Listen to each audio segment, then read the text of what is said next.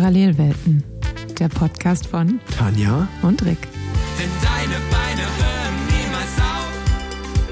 Wir machen Giro, wir machen Giro. Hallo und herzlich willkommen zu einer ganz, ganz besonderen Folge mit Jan Ulrich, Erik Zabel, Tanja Erath und Rick mir. Zabel. Dankeschön. ähm, ich glaube, das ist wirklich so der Höhepunkt in unserem Podcast. Das ist ein Szenario, was ich mir vielleicht mal erträumt habe, irgendwann, als wir diesen Podcast gestartet haben. Dass das jetzt wahr wird, freut mich wirklich sehr, ähm, mit euch hier zu sitzen und ja, einen besonderen Podcast aufzunehmen. Wir freuen uns sehr. Ich will vorab einmal ganz kurz sagen, ähm, Tanja und ich sitzen hier auch wirklich als Radsport-Fans und haben viele persönliche Fragen mitgebracht. Es gibt ja viele Themen, die in der Vergangenheit jetzt schon gesprochen, besprochen worden sind. Da wollen wir gar nicht so drauf eingehen, sondern wir haben uns einfach ein paar Fragen aufgeschrieben. Schau mal, wo das Gespräch hingeht. Ihr seid natürlich die Hauptprotagonisten, es soll um euch gehen, ähm, um euch als Einzelperson, aber natürlich auch um eure Verbindung, die ihr mittlerweile hattet ähm, oder habt. Und äh, einmal noch ganz kurz sozusagen, Jan Ulrich, deutscher Tour de France-Sieger 1997, Weltmeister, Olympiasieger, Erik Zabel, viermal Mann in Sanremo gewonnen, sechsmal das grüne Trikot, zwölf Etappensiege bei der Tour de France. Also wirklich so die zwei großen Lichtgestalten äh, der 90er Jahre im Radsport und vor allen Dingen dafür verantwortlich, dass der Radsportboom in Deutschland so groß ist und dass auch, glaube ich, die Generation von Tanja und von mir Radsport begeistert immer noch sind.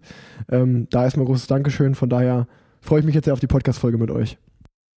Ich freue mich auch. Und da wir alle, glaube ich, ein bisschen aufgeregt sind, ich kann auf jeden Fall für mich sprechen, äh, dachten wir, wir steigen mal mit so einer kleinen Schnellfragerunde ein. Die lockert immer ein bisschen auf. Jeder kann ein bisschen antworten. Und bei euch kann ich mir auch vorstellen, dass die Schnellfragerunde relativ lange dauern könnte. Äh, ihr antwortet ja sehr gerne manchmal. Wir werden sehen, Erik. Ähm, ich fange erstmal mit der ersten, vielleicht auch großen Frage an. Welche Fähigkeit hättet ihr denn gern vom jeweils anderen? Ich hätte gerne Ulis Talent gehabt. Spricht da ein bisschen Neid mit? Äh, ja, Kann, kann man, glaube ich, auch zugeben. Ja, also ich, ja. ich würde es ich würd's auch nehmen. Also ich glaube, jeder hier im, im Raum, es wäre Dummheit. Äh, da, da Nein zu sagen. Das stimmt. Was wär's für dich? Ja, ich denke, du hast es ja auch ein Riesentalent. Bloß halt, bloß halt für die Stellensachen und äh, die ganzen Klassiker. Aber guck mal dein äh, Portfolio an, was du alles gewonnen hast, das ist Wahnsinn. Ich hätte gern von äh, Erik äh, seine, seine, seine, seine, seine Gesundheit. Weil ich glaube, die ganzen Jahre, wo wir mal gefahren sind, warst du, glaube ich, maximal mal drei Tage krank. Damit hatte ich, äh, ich ja immer zu kämpfen früher. Ich habe mir einmal äh, das Fersenbein gebrochen, als ich zu Hause die Treppe runtergefallen bin. Aber so Erkältungskrankheiten im Frühjahr und so, da bist du ja immer verschont geblieben. toi, toi, toi, ja. Ja. Ist auch tragisch, wenn man sich als Radsportler einen Bruch holt, wenn man zu Hause die Treppe runterfällt, oder? Ja. Einmal was im Haushalt gemacht, direkt Ferse gebrochen. Seitdem gibt's Helmpflicht bei euch. Ja, ich glaube, ähm, das war auf jeden Fall eine Frage, die uns auch sehr interessiert hat, weil das ist ja auch immer so ein bisschen das Image, du sehr mit Talent gesegnet, natürlich auch mit einem großen Kämpfergeist äh, und ja, Papa eher so der harte Arbeiter über das ganze Jahr, was uns auch direkt zur nächsten Frage führt, weil bei meinem Papa weiß ich es, bei dir wüsste ich es gerne. Was sind denn von euch beiden äh, die Jahreskilometer, die meisten, die jemals in einem Jahr gefahren worden sind? Weißt du das ungefähr, was mal dein dein Jahr war mit den meisten Kilometern auf dem Rad. Das war wirklich 97, also weil ich da auch relativ äh, verschont geblieben bin, was, was äh, Erkältungskrankheiten, Grippe und so angeht. Und da hatte ich, glaube ich, äh, so 36.000 Kilometer. Nicht schlecht, das ist auch mein meistes, 36.000 im Jahr 2016. Papa, bei dir weiß ich es ungefähr, es waren fast mal die 50.000, oder? Wir haben äh, letzte Saison, die, die ich aktiv war, äh, 2008. Da hatte ich 49.500. Äh, natürlich äh, auch mit Hilfe der ganzen Wettkampfkilometer. Also ich bin da äh, Giro, Tour, äh, Tour de Suisse, Vuelta, Tirreno, alle durchgefahren. Dann noch die Sechstagerennen äh, im, im Herbst und im Winter. Und bei uns war es ja, muss man natürlich sagen, im, im Verhältnis äh, zum, zum modernen Radsport wenn wir trainieren gefahren sind, dann sind wir eigentlich nur Fahrrad gefahren. Also so wie ihr jetzt heute trainiert, so äh, mit den Intervallen und äh, in den Zonen, haben wir ja eigentlich gar nicht so gemacht. Ich habe auch schon gesagt, wenn ein bisschen mehr Intervalle gefahren wäre, aber, aber ich erinnere mich wirklich an die, an die Tr- Frühjahrstrainingslager, wo du ja immer schon eine Stunde vor uns weggefahren bist schon, um schon mal 35 Kilometer zu haben und dann, dann mit, mit dem ganzen Team gefahren, nochmal sechs Stunden, das war ja so normal üblich damals, und dann nochmal eine Stunde rangehängt hast. Also das war echt Wahnsinn, muss ich schon sagen. Also trainingsfleißig, Ja. da ist äh, Erik mit Mario Kummer, glaube ich, so das ist, was ich, aber, was ich am meisten bewundert habe. Ja, auf 50.000 Kilometer muss man auch erstmal kommen. Aber ich habe Ja, jetzt knapp, nicht ganz, nicht, nicht, ganz. nicht, ah ja, okay. Wie sehr, wie sehr fuchst du dich, dass das da die 50.000 nicht gefallen sind? Äh, in dem Moment vielleicht ein bisschen, aber heute gar nicht mehr, weil es ging einfach auch nicht mehr. Ich hätte, wü- wüsste jetzt keinen Tag, wo ich dann nicht hätte noch äh, vielleicht ja. mehr fahren können oder sollen oder müssen. Es ist auch eigentlich heute total egal. Was ist denn das runtergerechnet auf den Tagesdurchschnitt? 160 oder so, Kilometer, glaube ich, oder so.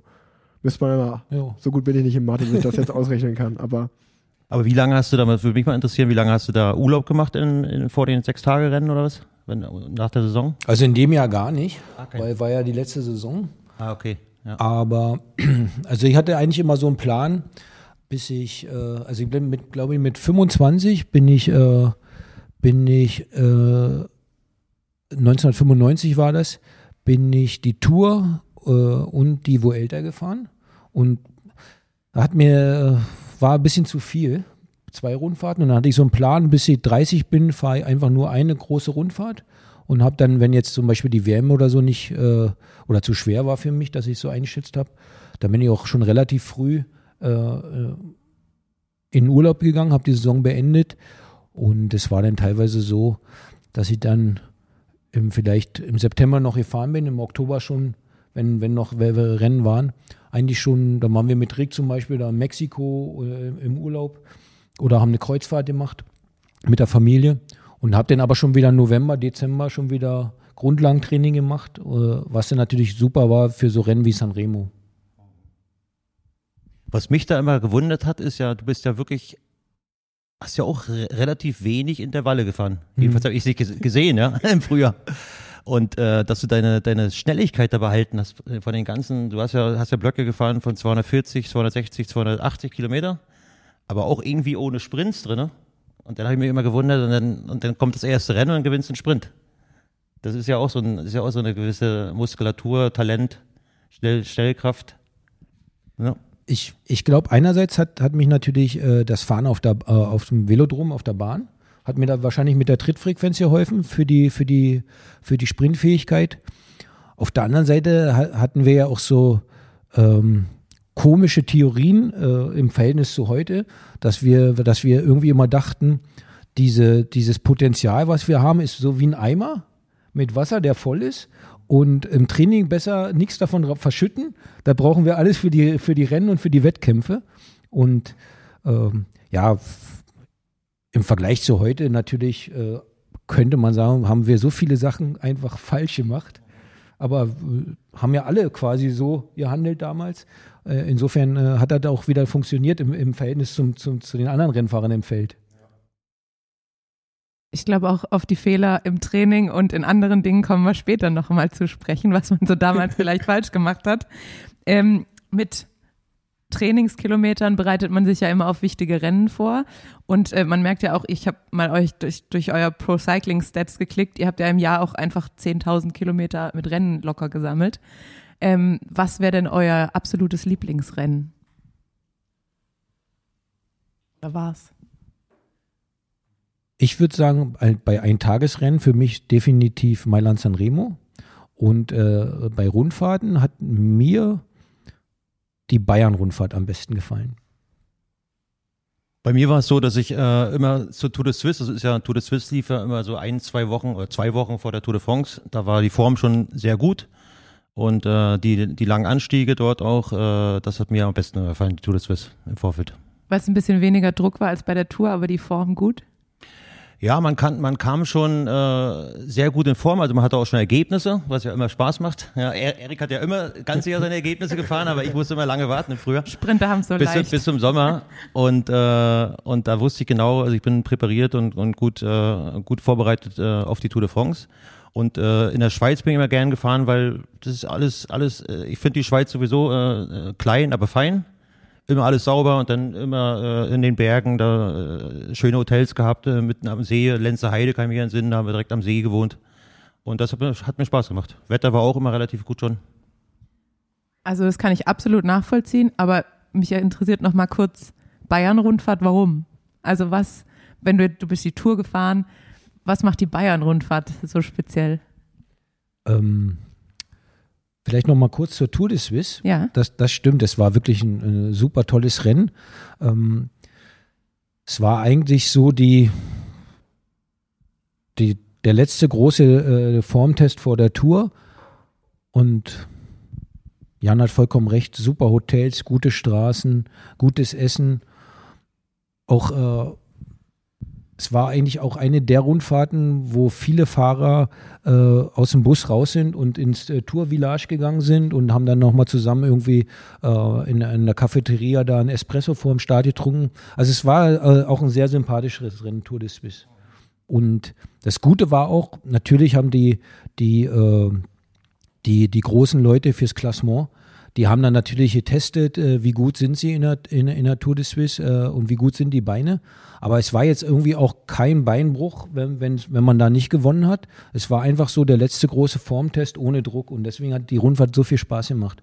Bayern-Rundfahrt war, hat mir halt gut gefallen, selbe Thema, gutes Essen, äh, gute Straßen und wir waren ganz oft äh, mit dem Team alleine im Hotel oder in so, einem- so einem Gasthof oder äh, Landgasthof und es war eigentlich äh, wie ein Trainingslager, äh, nur dass, dass die Etappen lang waren, man konnte, man konnte sich da auch gut vorbereiten und äh, mir hat es einfach super gefallen und ich war auch erfolgreich. Das hä- hängt natürlich auch damit zusammen, wenn, wenn man äh, irgendwie so gerne zum Rennen äh, schon hinfährt, weil man weiß, ach, da lief es in der Vergangenheit immer gut, dann bringt man so ein ganz anderes Mindset mit. Ja und ich glaube Heimatrennen und vor allem wahrscheinlich zu der Zeit und äh, dem Radsportboom in Deutschland haben wahrscheinlich auch richtig Spaß gebracht. Ja, also da war ja ganz oft äh, auf dem Marktplatz Ziel, teilweise noch so ein bisschen tricky, die Zieleinfahrten, das hat mir auch ganz gut gelegen. Wir hatten natürlich auch ein super Team, die dann den Sprint vorbereiten konnten und die Etappen kontrolliert haben. Und ja, dann äh, Siegerehrung, meistens wirklich auf dem vollen Marktplatz. Äh, die Leute waren begeistert. Das hat schon echt, äh, das, das sind so Sachen, die man eben nicht vergisst und äh, wo man eben sagt, ach, das war doch ein tolles Rennen. Ich kann mich entsinnen, dass äh, sowohl bei der Tour de Suisse als auch bei der Bayern-Rundfahrt, ich bin nur die Tour de Suisse in meiner Karriere gefahren. Ist auch wieder witzig, dass sich da der Sport schon wieder sehr verändert hat, weil mittlerweile fährt man als Sprinter die Tour de Suisse eher nicht mehr vor der Tour, weil es schon zu hart ist, wenn man die Tour auch noch fahren will. Ähm, aber zurück auf Bayern-Rundfahrt und Tour de Suisse.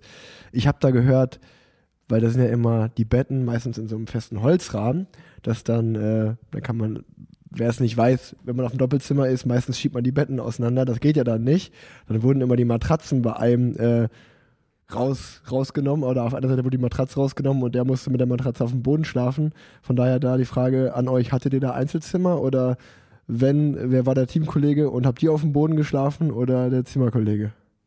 Ich kann mich da gar nicht entsinnen, dass man, dass man da so Holzbetten und nicht. Also äh, wir hatten keine Einzelzimmer, wir hatten auch meistens. Bei uns war immer noch, das hatten wir eben gerade von äh, vorher weg schon, äh, neun Fahrer am Start schon, auch, auch bei der Tour de Suisse. Also einer hat immer meistens der Kapitän. Äh, in den letzten Jahren hatte ich ein Einzelzimmer, aber davor waren wir auch ganz normal zusammen. Ja, und meistens war dann äh, Jens Heppner, mein Zimmerkollege. Aber wir haben, äh, bei uns war immer wichtig, dass äh, keiner in der Nacht Licht anmacht, wenn, wenn man auf Klo geht. das war irgendwie am, am wichtigsten, aber so Betten aus oder, oder dass einer auf der Matratze äh, schlafen musste, hatten wir nicht. Nee. Spü spülen auch immer eine ganz komische Sache. spült man oder spült man nicht nachts? Zu laut.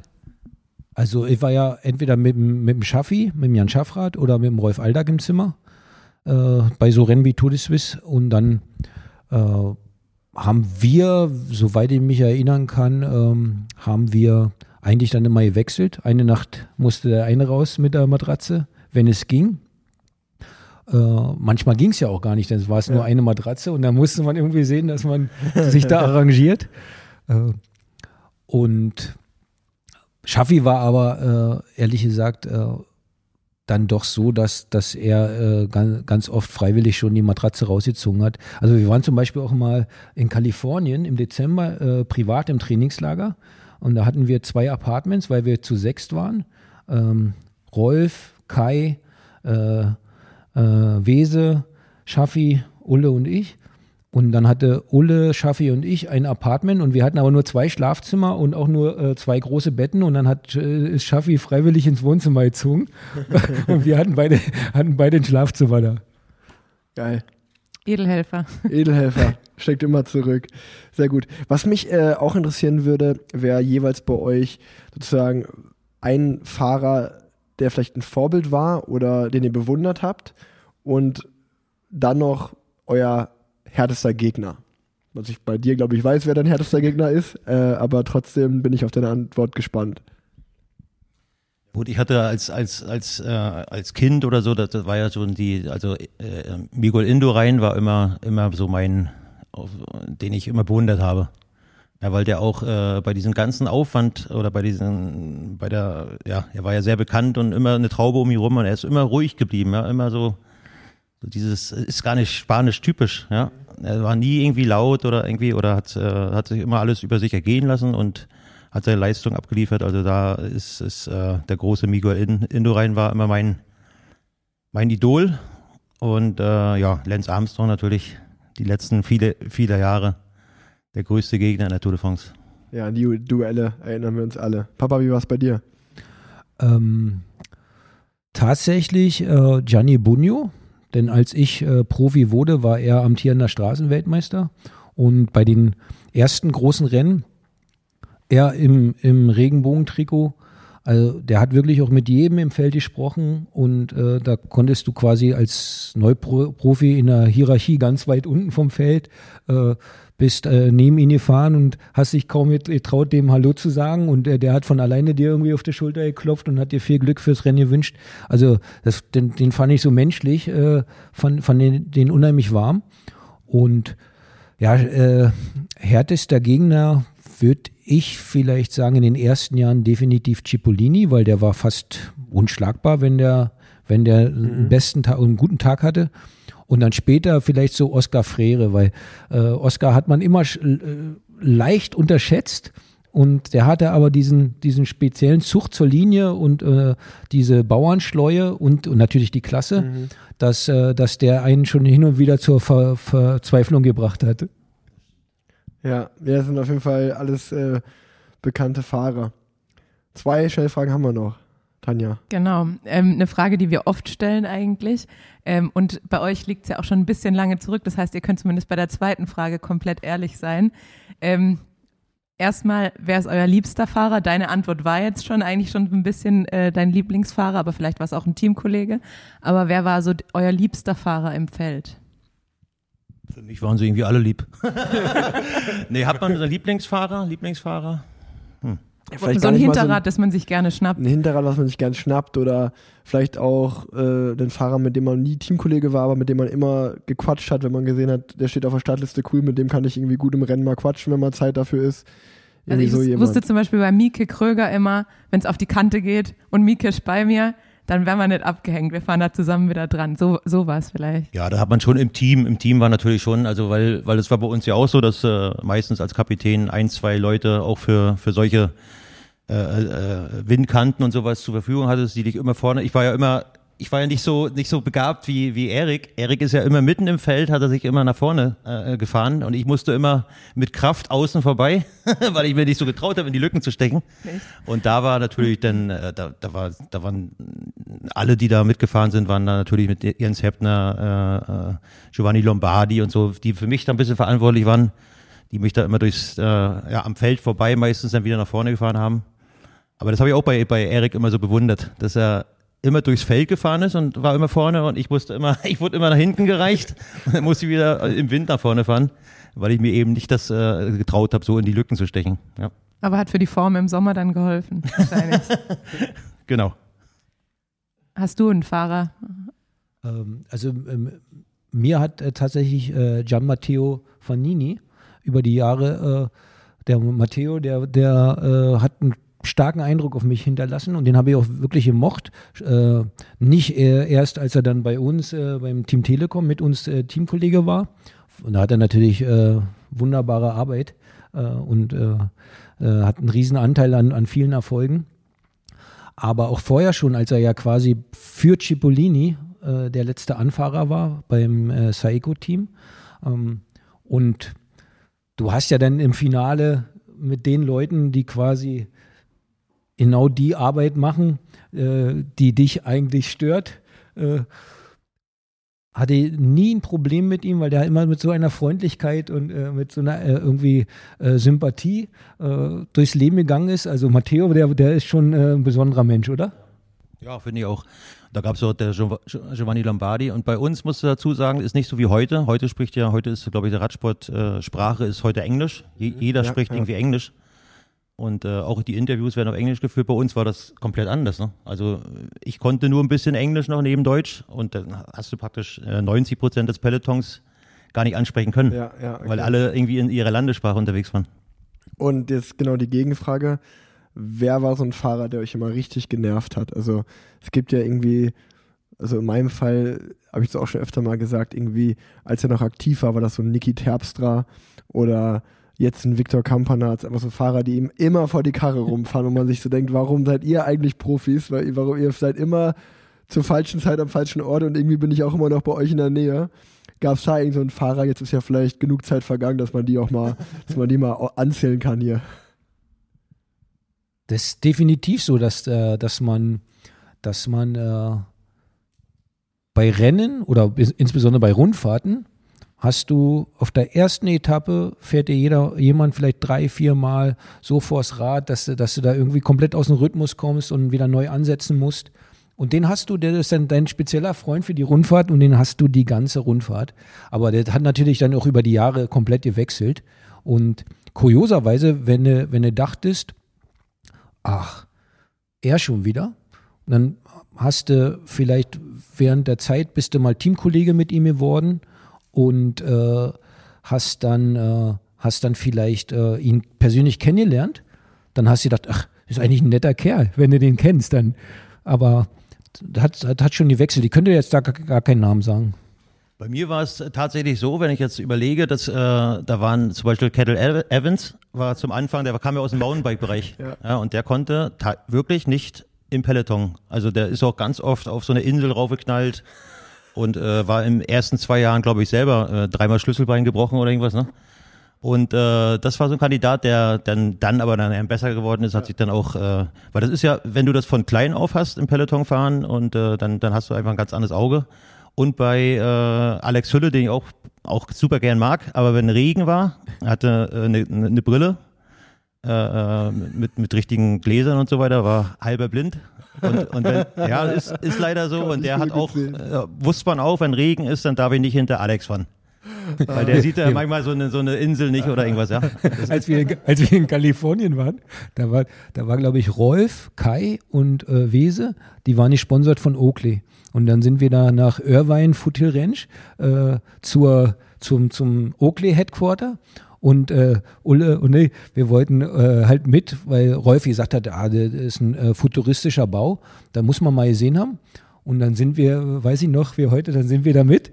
Und dann hat der für äh, Radsport Verantwortliche, der hat uns dann eine Führung da gegeben. Und dann hatte der in so, so einem Show Showcase, hatte der die Brille von Alex Sille, weil der, der hatte die so mit Prescription. Und dann haben wir die aufgesetzt und dann haben wir ihn sofort äh, äh, Absolution erteilt und alles verziehen. weil wir haben gesagt, der arme Kerl, der sieht ja wirklich nichts. Das sieht ja gar nichts. Ja, das kannst du dir vorstellen, wenn du im Regen dann fährst Ja, und dann äh, die Brille ist permanent äh, mit Regenwasser, mit Spritzwasser und so voll, dann ist das schon ein Riesenproblem gewesen. auf die Frage freue ich mich ganz besonders. Bin ich gespannt, was ihr sagt. Ich, äh, ich, mir ist noch jemand eingefallen. Ja, ähm, um Namen zu sagen. Und ich war wirklich so froh, dass er dann mein Teamkollege war beim Team Milram zum Schluss, Niki Terpstra. Da, dann, Wie weiß ich, dann, so oder so, ne? dann, dann sind wir mal, ähm, dann sind wir mal äh, Alp d'Huez in der Tour hochgefahren und im Gruppetto. Und da ging es ja wirklich um nichts mehr. Und wir hatten auch genug Zeit. Und Niki ist aber irgendwie immer so zwei Meter vor der ersten Reihe vom Gruppetto gefahren. Und dann hat, äh, ich glaube, Pozzato hat ihm dann einen Schlag verteilt, weil, weil ihn das so genervt hat. Und dann kam Niki zu mir, weil wir waren Teamkollegen. Und äh, hat dann gesagt, hast du gesehen, was der gemacht hat? Der hat mich einfach gehauen. Und dann habe ich gesagt, ja, zu Recht. Weil du fährst ja immer, äh, fahr doch entweder alleine vor oder fahr das Tempo vom, vom Ja, Pozzato. Aber nervt doch nicht alle hier. Und dann dachte ich, ich bin so froh, dass Niki bei mir im Team ist, weil wer- 100 Prozent, wenn der nicht bei mir im Team wäre, dann würde das rasseln. Ja. Okay, ähm, also auf die Frage freue ich mich wirklich ganz, ganz besonders. Äh, bin ich mal gespannt, was ihr antwortet. Was denkt ihr ist mehr wert? Einmal gelbe Trikot oder sechsmal grün? Gewinn. Ja, genau. Ist natürlich auf euch abgezielt, die Frage. Ich ein glaube, bisschen- einmal gelb gewinnen, ganz klar. Ist natürlich auch mit dem Augenzwinkern gesehen, die Frage. Ja, gut, diese Gesamtwertung, aber was Erik geschafft hat mit den grünen Trikots, das ist ja, ist ja auch Wahnsinn. Das ist ein Rekord, glaube ich, den, den hat man schon immer bewundert und der wird auch noch lange stehen. Nee, Ja. nee, Sagan ist Sagan hat- schon Sagan sieben. ist vorbeigefahren. Ah. Sagan hat ihn schon gebrochen. Er hat schon sieben. Siehst du, deins weiß ich noch. ja, aber das ist, äh, ich glaube, wir haben beide aus unseren Fähigkeiten das äh, Maximum rausgeholt. Es ist halt echt super schwer zu vergleichen, weil, weil ich zum Beispiel aus meiner Perspektive immer bewundert habe, war halt so ähm, dieser, dieser mentale Druck auch, den, den man ja erst wirklich kennenlernt, wenn man mal in einer Rundfahrt im gelben Trikot ist und muss das verteidigen. Und ich weiß noch, äh, dass Jan das so gehasst hat in, äh, in, in, in der 97er Tour. Selbst an der letzten Etappe, wo ja quasi in Paris nur noch so äh, ein äh, Schaulaufen ist für die Klassementfahrer.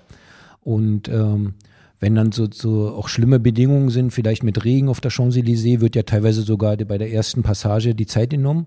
Und sobald da irgendjemand im Feld äh, auf der letzten Etappe, damals 97, Richtung Paris zum Jan hingefahren ist und äh, wollte ihm gratulieren, da hat er mal gesagt, nee, nee, äh, ich bin noch nicht da.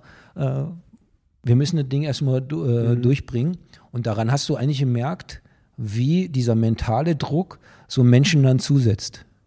Ja, also das bewundere ich auch sehr. Und beim Grüntrikot zum Beispiel, da hast du ja auch während der Tour, fairerweise, hast du ja Zeitfahren und äh, Bergetappen, wo du eigentlich nur durchkommen musst. Und da äh, kannst du ja kaum Punkte gewinnen oder verlieren. Da sind ja dann immer so mentale äh, Freizeiten während so einer Tour, die du dir nehmen kannst. Du darfst halt nicht stürzen, da musst du drauf aufpassen. Aber du kannst weder gewinnen oder verlieren an den Tagen im großen Stil. Und das hast du natürlich bei Gelb nie. Der Druck ist immer da. Hast du gerade als Sprinter eine Bergetappe bei der Tour als mentale Freizeit bezeichnet? Ja, wenn du, wenn du natürlich jetzt nicht gegen, äh, gegen das Zeitlimit fahren musst, dann schon. Okay, wir also, lassen es einfach mal so stehen. ich wollte gerade sagen, ich glaube, du warst in der letzten Tour 2008 auch 42. in der Gesamtwertung. Also äh, meine beste Tourplatzierung ist, glaube ich, 142. Das heißt, dein Ziel für dieses Jahr 50.000 Kilometer dann. Nee, Wird's das auch wird entspannter nix. Das bei der wird jetzt schon Tour. nichts mehr. Ich habe in den ersten zwei Wochen schon den Jahreskilometer-Shit versaut. Ähm, das war die Schnellfragerunde, so ein bisschen zum Warmwerden. Wir haben uns jetzt eingerollt. Ging ja richtig schnell. Werbung. Ihr wisst ja, dass ich dieses Jahr sportlich nochmal so richtig angreifen will und da drehe ich den ein oder anderen Stein nochmal um, um die bestmögliche Performance rauszuholen. Bei einem Punkt sind wir uns ja wohl alle einig, Schlaf ist mit der wichtigste Faktor, was die Erholung angeht. Deswegen habe ich mich umso mehr gefreut, mit so einer innovativen Marke wie 8Sleep zusammenzuarbeiten. Ihr könnt es euch sicherlich jetzt schon denken, die heutige Folge wird von 8Sleep, der Hightech-Lösung für deine uralten Schlafprobleme präsentiert. Der sogenannte Podcover von 8Sleep wird wie ein Bettbezug einfach über die Matratze gestülpt und bietet eine innovative Wärme- und Kältetechnologie, die dafür sorgt, dass du dich in deinem Bett noch wohler fühlst und tiefer schläfst. Für besseren und erholsamen Schlaf. Ich probiere den Podcover von AceLeap jetzt seit kurzer Zeit aus und muss sagen, ich bin damit richtig gut ins neue Jahr gestartet. Kein Hin- und Herwälzen, keine Schweißausbrüche bei Nacht. Meine Schlafqualität trecke ich ja und ich kann die Verbesserung wirklich sehen. Selbst mit zwei kleinen Kindern sind die Nächte nicht immer einfach, aber da hilft der Podcover schon sehr, wenn die Nächte kürzer werden, dass wenigstens die Schlafqualität nicht allzu sehr leidet. Der Podcover verbessert deinen Schlaf, indem er die Temperatur deines Bettes automatisch an deine individuellen Bedürfnisse anpasst. Somit hast du die ganze Nacht über die perfekte Temperatur. Außerdem misst er auch noch deinen Schlaf und deine Gesundheitsdaten. Wenn du auch deinen Alltag und deinen Schlaf verbessern willst, empfehle ich dir den Pod 3 von 8 Sleep. Beginne das neue Jahr richtig und investiere in die Erholung im Schlaf, die du verdienst mit dem 8 Sleep Pod. Gehe dazu auf 8sleep.com slash planzett und erhalte 200 Euro Rabatt und kostenlosen Versand auf das Podcover von 8 Sleep.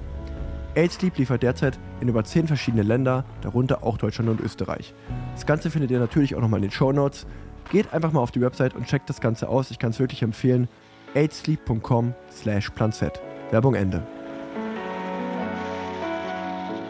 Und äh, jetzt können wir dann so, so richtig in den Podcast starten.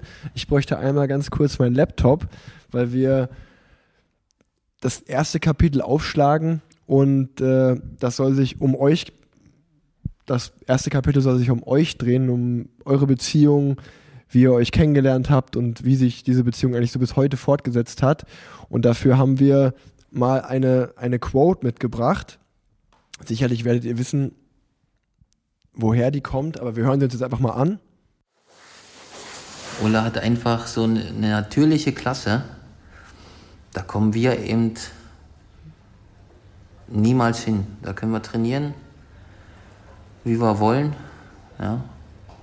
Und wir trainieren ja auch gut. Wir sind bestimmt zwei Räufer, ne? ich bin bestimmt äh, echt trainingsfleißig und machen für den Sport eigentlich alles und leben dafür. Aber da, wo eben bei uns das irgendwo aufhört, gerade jetzt in Bergen, da fängt es bei Ulle an. Ja. Er hat einfach so eine naturgegebene Gottesgabe. Ja. Die haben, die hat er, die hat, der hat Armstrong, ja. Und vielleicht noch zwei, drei andere. Und eigentlich ist es jetzt schön mit anzusehen, dass er das wieder für sich entdeckt hat. Geiler Spruch. Da muss doch Höllentour sein, oder? ja, ja, das ist Höllentor. Genau. Ähm, 2003, ich glaube, das war das einzige Jahr, was du nicht bei Team Telekom warst. Aber dahin kommen wir später. Ich glaube, wir wollen einfach mal wirklich äh, so ganz von vorne anfangen. Und Tanja und ich haben uns gefragt, wisst ihr noch, wann und wie ihr euch kennengelernt habt? Das erste Mal in Person. Ich habe mir gedacht, dass die Frage kommt und ich habe im Auto überlegt, ich weiß es nicht mehr. Ich weiß, das ist klar in, in Berlin. Ähm, wir, äh, Jan war ja bei Dynamo, ich war beim TSC, aber es war natürlich eine kleine Radsportwelt und wir sind ja jetzt auch nicht so weit auseinander, drei Jahre, drei Jahrgänge. Also habe ich natürlich schon relativ schnell mitbekommen, dass da äh, ein ganz großer Ran wächst. Aber wie, wo und wann, weiß ich nicht mehr. Was ich sagen kann, was mir im, absolut im Gedächtnis geblieben ist, ist das Rollbergrennen 1992, großer Gravatpreis, weil damals gab es ja noch äh, diese, diese Regelung, wenn man von Junioren hochgekommen ist zu den Amateuren, ist man ja erstmal C-Fahrer ge gewesen und musste dann aufsteigen über Siege oder Platzierung.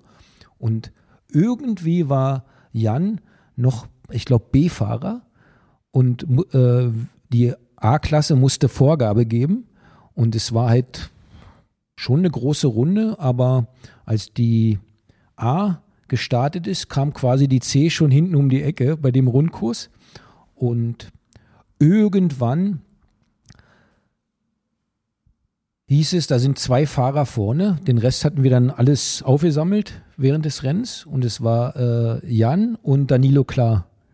Die beiden waren vorne und erst als dann im späten Finale von dem Rennen hier Vogte äh, richtig äh, marschiert ist und attackiert hat, ähm, ich glaube Frank Plambeck aus Hamburg und ich sind dann nochmal losgefahren und haben, haben die zwei Spitzenreiter dann erst spät im Rennen eingeholt. Und dann war, am Ende konnte ich gewinnen, aber Jan war, ja, 95 Prozent vom Rennen, vielleicht vorn mit Danilo. Und dann ich wei- wer's, ne- weiß es noch wie heute, da gab es halt echt viel Geld zu verdienen. Damals bei dem, ich glaube, da gab es äh, eine Videokamera, äh, äh, einen Farbfernseher und noch Barprämien. Und am Ende bei der Preisverleihung hatte Jan so einen Stapel Umschläge und Danilo hatte vielleicht ein Viertel davon.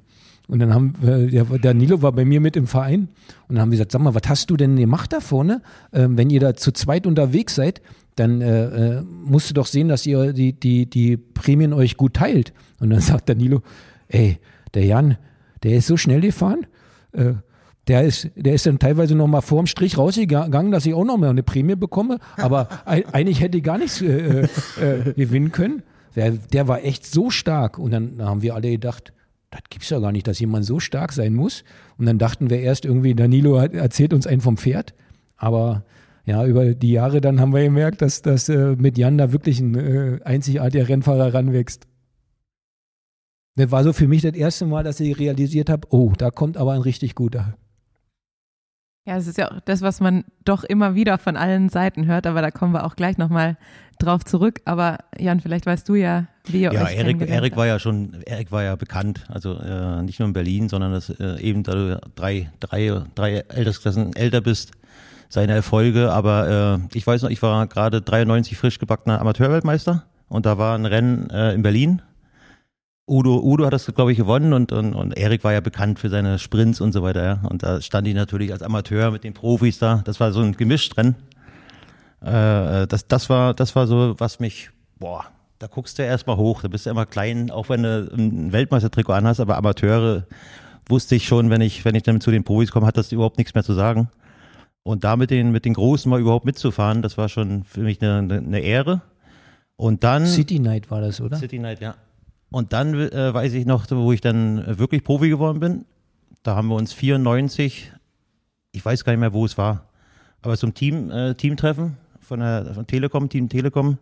Und da war auch äh, unter anderem äh, deine Mama, auch sehr aufgeschlossen, mir und meiner Freundin damals, Gabi, gegenüber und, und, und Erik. Und da haben wir, uns- sind wir sehr schnell, sehr schnell Freunde geworden, würde ich sagen. Ne? Das war wirklich, weil du bist ja dann, bist ja dann neu, du bist jung und dann sind alles deine Idole dort. Und wenn du da so die, äh, so, so, ja, Kontakt gleich, Kontaktfreudigkeit äh, gleich da ist, das hat mir, hat mir sehr viel geholfen. Ich, ich weiß noch, als Jan in Oslo Amateurweltmeister wird, da hatten, hatten wir vom BDR äh, alle äh, Männer, äh, Amateure, äh, Profis und die Frauen, wir hatten alles selbe Hotel. Und da war Jan mit Lutze Lehmann im Doppelzimmer und Rolf und ich sind äh, die zwei äh, am Freitag Nachmittag besuchen gegangen und Samstag war Jans Rennen. Und weiß noch, sitzen so im Zimmer und ich sehe Ullis Adidas Rennschuhe und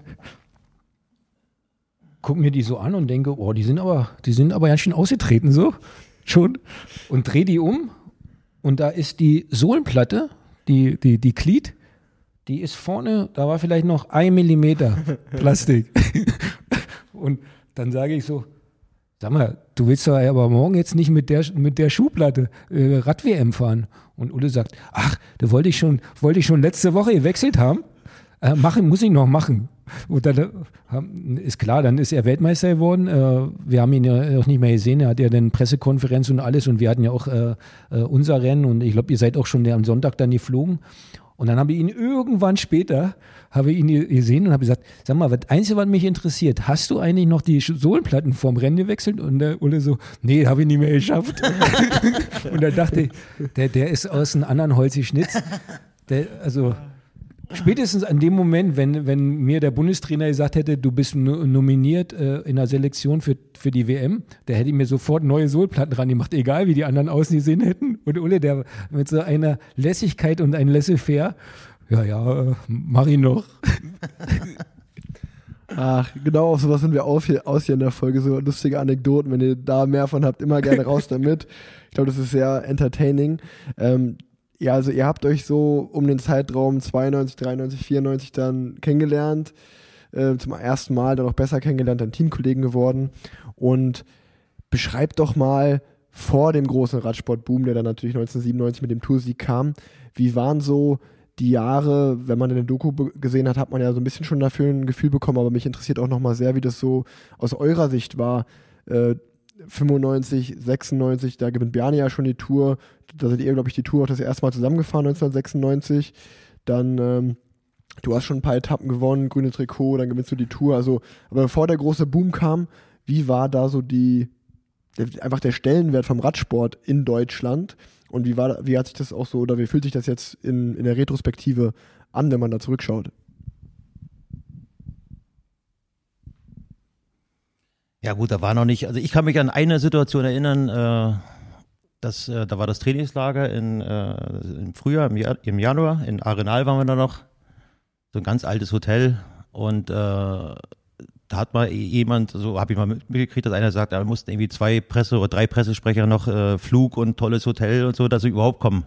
Ja, dass sie zum Trainingslager mal kommen äh, und, und über uns berichten. Aber äh, das, das, ist, das ist nicht mehr, also das war vorher sehr wenig, obwohl ich, ich muss sagen, also mir ist es gar nicht so aufgefallen, weil ich war, ich war so jung und ich war so stolz, irgendwie auch äh, Profi zu sein. Weil du musst auch dazu sagen, dass es damals nicht so, nicht so war wie heute. Damals sind, äh, wenn du richtig gut warst als Amateur, war immer noch bei manchen nicht ein Zeichen, dass du zu den Profis gewechselt hast, weil äh, da hat Michael Rich immer zum Beispiel gesagt, äh, du, ich verdiene ja mit Bundeswehr, mit, äh, mit, äh, mit meinem Gehalt äh, vom, vom Team äh, und noch mit äh, Unterstützung äh, von, vom BDR habe ich irgendwie mehr, viel mehr Geld, als wenn ich jetzt ein Neoprofi werde. Ja, und, und da ist vielleicht immer so, wie viel sind im Jahr in, im Schnitt äh, in den 90ern oder äh, sind vielleicht ein oder zwei Mann immer Profi geworden nur, ja. Das war Vielleicht das, im Olympia drei, im Olympiajahr dann drei oder so, weil viele Ja. gewartet haben bis Olympia, bis zu den Olympischen Spielen und dann. Okay. Da war Amateurstatus noch viel höher, ja. Aber äh, pff, ja, für mich, für mich, ich, ich, äh, ja gut, das kann man nicht vergleichen, dann nachher mit dem Boom. Aber das war vorher nicht so, nicht so, nicht so, nicht so viel wert, ja, also in, was die Medien angeht, Weil ich das was die Medien so- angeht. Ja, weil ich, weil ich das fand, das war ja, das kam ja auch mal, äh, also ich wusste es auch, aber es war ja in der Doku auch nochmal Thema, dass einfach, ich glaube, das war 1995, dass ihr mit einem Mixteam überhaupt die Tour nur gefahren seid. Ähm, das ist ja wirklich aus heutiger Sicht, kann man sich das ja gar nicht vorstellen, dass dann zwei Teams zu sagen, okay, äh, ihr nimmt drei Fahrer mit, wir nehmen sechs Fahrer mit und dann machen wir ein Mixteam bei der Tour. Und ähm, das war, ich glaube, das war 1995, da gewinnst du deine ersten beiden Etappen bei der Tour, Papa, aber gleichzeitig war das ja auch so klar, so Telekom wollte mehr, da, da muss mehr kommen, Also- so ein Etappensieg reicht halt irgendwie nicht. Was aus meiner Sicht so, ich habe noch nie eine Etappe bei der Tour gewonnen, das ist natürlich irgendwie so ein Lebenstraum, wo man sich so denkt, krass, mal einmal eine Etappe gewinnen. Ähm, deswegen interessiert mich das, wie das so vor dem Boom noch war. Oh ja, unsere ersten Jahre, die waren, äh, die waren jetzt sicherlich auch schwer. Ich weiß auch, als Jan kam dann, 95, irgendwie hat man ja mit dem Abstand der Zeit äh, das schon ein bisschen vergessen und man denkt, äh, Jan hat gleich eingeschlagen wie eine Bombe. Ich weiß, dass 95 war ein schweres Jahr für ihn. Also er hatte da auch äh, gesundheitliche Probleme. Ich glaube, mit den Zehen hattest du auch Probleme. Und, und äh, insgesamt war, war Jan da äh, teilweise auch so drauf, dass er schon gesagt hat, äh, zu uns hin und wieder mal, ich weiß gar nicht, ob, äh, ob ich gemacht bin, äh, um Profi zu sein und es ist echt schwer und weiß, weiß gar nicht, ob ich hier eine Perspektive habe. Und so richtig äh, explodiert äh, ist das ja dann eigentlich erst äh, Ende 95 und dann in dem 96er Jahr. Und bis dahin war, war eigentlich auch äh, unser, unser Renommee, äh, insbesondere eben bei, bei in der Öffentlichkeit oder bei den Journalisten als äh, Rennradfahrer war halt nicht so, nicht so äh, angesehen und nicht so groß. Also kann mich noch erinnern, dass ein, einmal bei, beim bei rund um Köln, da ist relativ schnell nach dem Start ist eine Spitzengruppe losgefahren mit sechs Mann und alle großen Teams hatten einen bei. Im Feld ist erstmal niemand so richtig gefahren. Am Ende kommen die an, glaube ich, mit 25 Minuten Rückstand und die Autofahrer, die mussten halt ewig warten zwischen Spitzengruppe und, und Feld, hat, haben die halt niemand über die Straße lassen. Die haben uns nachher da äh, schon beschimpft, als wir dann langgekommen sind mit dem Feld. Und ähm, da war auch mal eine, eine Schlagzeile zum Beispiel, äh, äh, Team Teledum, äh, äh, Walter Godefroth, äh, der bestbezahlte Chauffeur äh, im, im Radsport. Also da, da war, da war schon, äh, da war schon teilweise auch äh, äh, heftige Kritik. Ähm, und ich glaube, selbst wann war denn das? War das nicht 95, äh, als äh, Christian Hendern deutscher Meister wird in Sandwendel, als äh, äh, Jan da, äh, da, da, da, oder was 96, 96, ne? Und da 96, ja, die erste äh, offene Meisterschaft mit als Eliteklasse. Und da war Jan so stark an dem Tag, dass, äh, dass der, glaube ich, die, die Spitzengruppe da alleine äh, äh, auf Schwung gehalten hat. Und dann hatten wir noch eine, eine Sitzung danach im, äh, im, im Rathaus. Und da sind wir halt rausgekommen und haben uns erstmal gefragt, oh, äh, wer weiß, ob wir überhaupt eine Perspektive haben als Rennfahrer und als Team. Und dann gewinnt halt Bjarne die Tour, Ole wird Zweiter. Ich hole grün und dann war äh, noch während der Tour äh, alles, alles wieder komplett äh, umgekehrt und dann Mhm. äh, war ein Riesenhurra. Aber bis dahin war es echt schwer. Ich kann mich noch gut entsinnen, weil, weil bei uns im Team irgendwann war ich mal äh, Tirreno Adriatico und äh, eigentlich hast du Olaf damals äh, in den Jahren Olaf und du haben meistens, äh, äh, weiß ich noch, äh, 95 habt, hat, äh, glaube ich, Olaf bei der Tour de Suisse eine Etappe gewonnen. Daraufhin habt ihr dieses Mixteam gehabt und dann hast du ja wunderbare zwei Etappen bei der Tour de France gewonnen. Das war, das war schon richtig Highlight. Das war ein Highlight, ja. Oder wenn du mal irgendwo um, um Siege ging, dann waren, dann waren eher, eher unsere Sprinter, unsere schnellen Leute, ne, die, die irgendwo eine Etappe gewonnen haben. Aber da äh, weiß ich noch, bei Tir- Tirreno Adriatic 95, da waren im Frühjahr auch nicht so die Erfolge im Team. Und da war Mappai-Team mit Johann Museov und, und die, die haben alles gewonnen. Ja, und bei uns haben sie immer mehr verboten. Zum Frühstück kein Nutella mehr, zum Frühstück nur noch äh, Müsli mit Magermilch und so. Und dann kommen da, äh, dann, dann waren, waren wir ein, einen Tag mit, äh, mit dem Team äh, von Johann Brunel äh, äh, im, im selben Hotel. Und dann kommen die runter, haben gerade die, die Rundfahrt angeführt und äh, so dick Nutella aufs Brot, über Weißbrot, ein paar Espresso noch gezogen und, und bei uns wurde alles verboten, weil die Leistung nicht da war.